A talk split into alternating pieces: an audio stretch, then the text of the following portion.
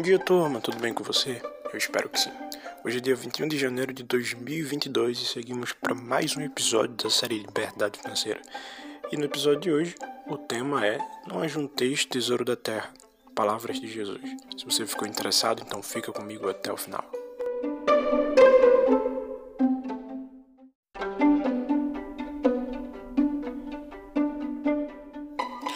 Jesus é responsável pelo maior é, movimento religioso da Terra, o cristianismo. Ele influenciou milhões de pessoas e sua pregação ficou viva após sua morte.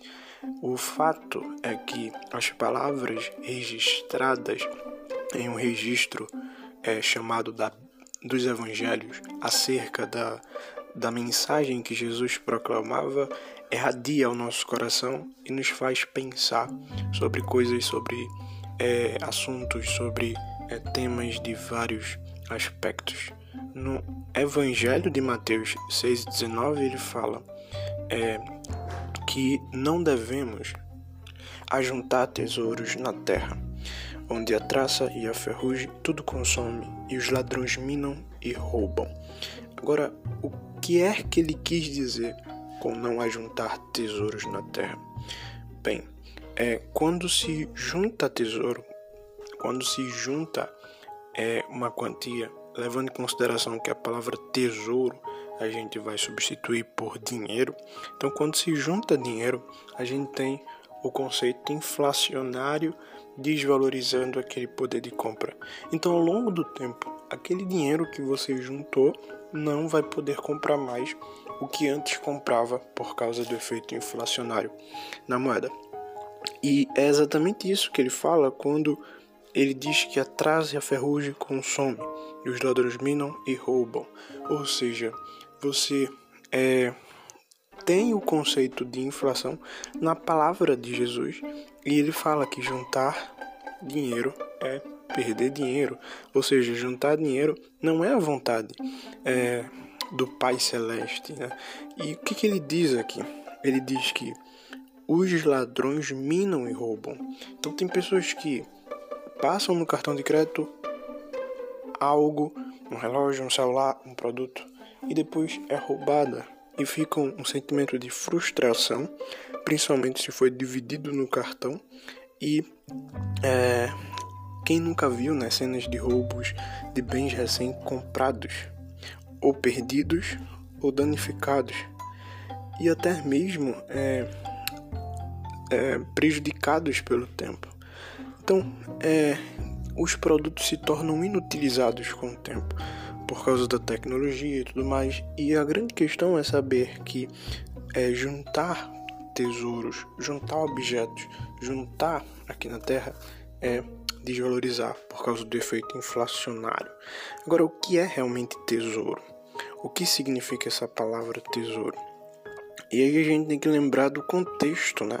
Quando Jesus fala assim: Mas ajuntai tesouro no céu, onde nem a traça nem a ferrugem consomem, e onde os ladrões não minam nem roubam, Jesus dá uma contradição em relação ao texto anterior. Então Jesus diz: ó, Não juntem tesouro na terra, mas ajuntai tesouro no céu, onde nem a traça nem a ferrugem consomem, e onde os ladrões não minam nem roubam. E o que significa essa questão aí, né? De tesouro. E aí as pessoas pensam a, a definição de tesouro de forma errada. Porque o ciclo da vida gira em torno de buscar um tesouro errado. Você cresce, estuda, faz faculdade e tal, tudo para viver em busca de um tesouro momentâneo, um tesouro que se acaba, um tesouro que finda, um tesouro que é é levado pelo conceito inflacionário. Mas o princípio do tesouro certo, ele não se deterioriza com o tempo.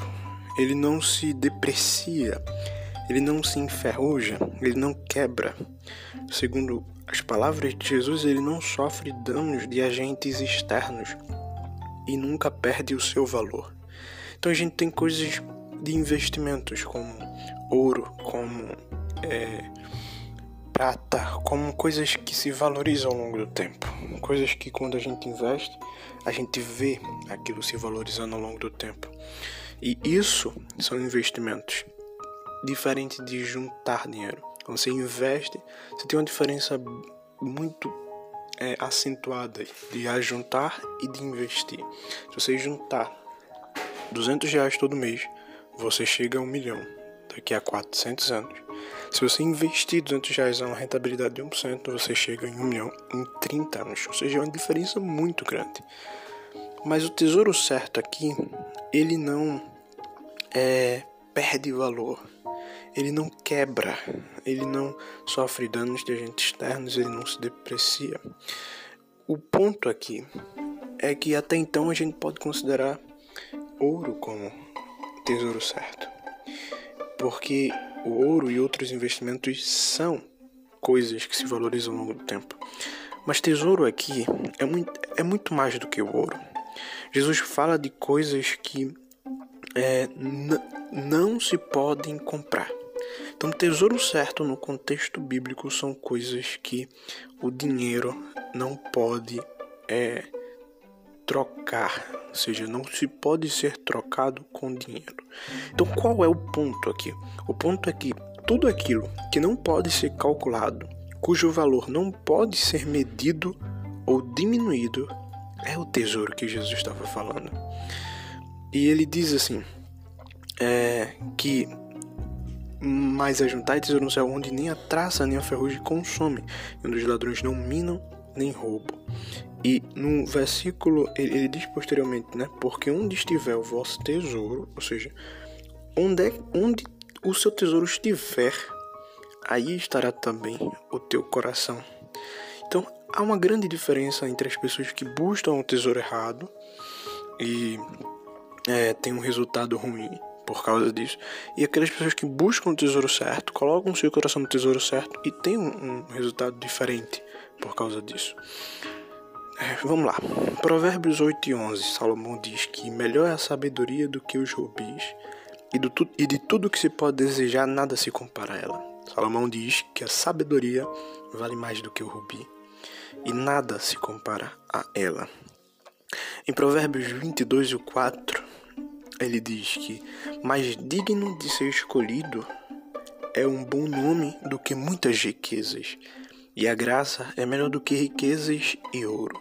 Então veja, bom nome e graça são duas coisas aqui que são tesouros muito valiosos e que se enquadra nesse contexto por não poder ser trocado, calculado e não ser avaliado em coisas momentâneas e monetárias.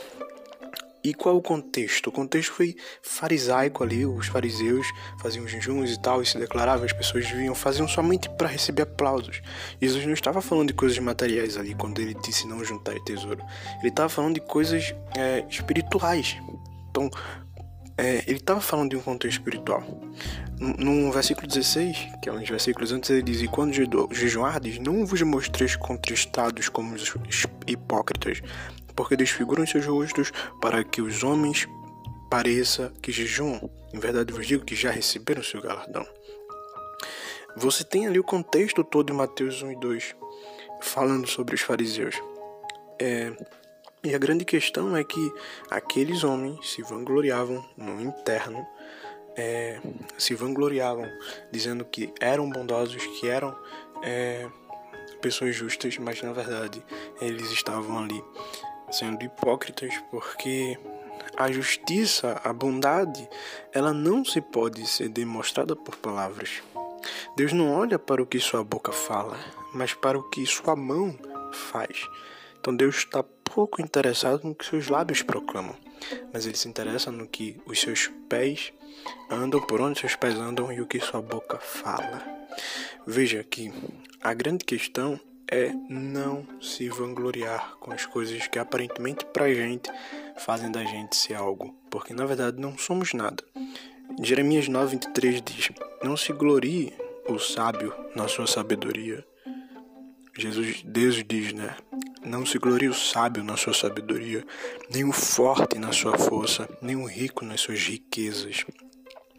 E aí não é que ter riqueza é ruim, na verdade, tem riqueza quem teme a Deus. E quem faz de Deus é a sua noção de, de vida, seus princípios de vida. Até porque Romanos 11 e 33 Paulo diz: ó oh, profundidade das riquezas, ou seja, há uma riqueza mais profunda. E ele diz que tanto da sabedoria como do conhecimento de Deus, ou seja, essas duas riquezas são mais profundas e elas são a raiz, a base para a riqueza verdadeira. Então é isso, gente. Esse foi o podcast de hoje. Vejo vocês amanhã. Até a próxima. Tchau.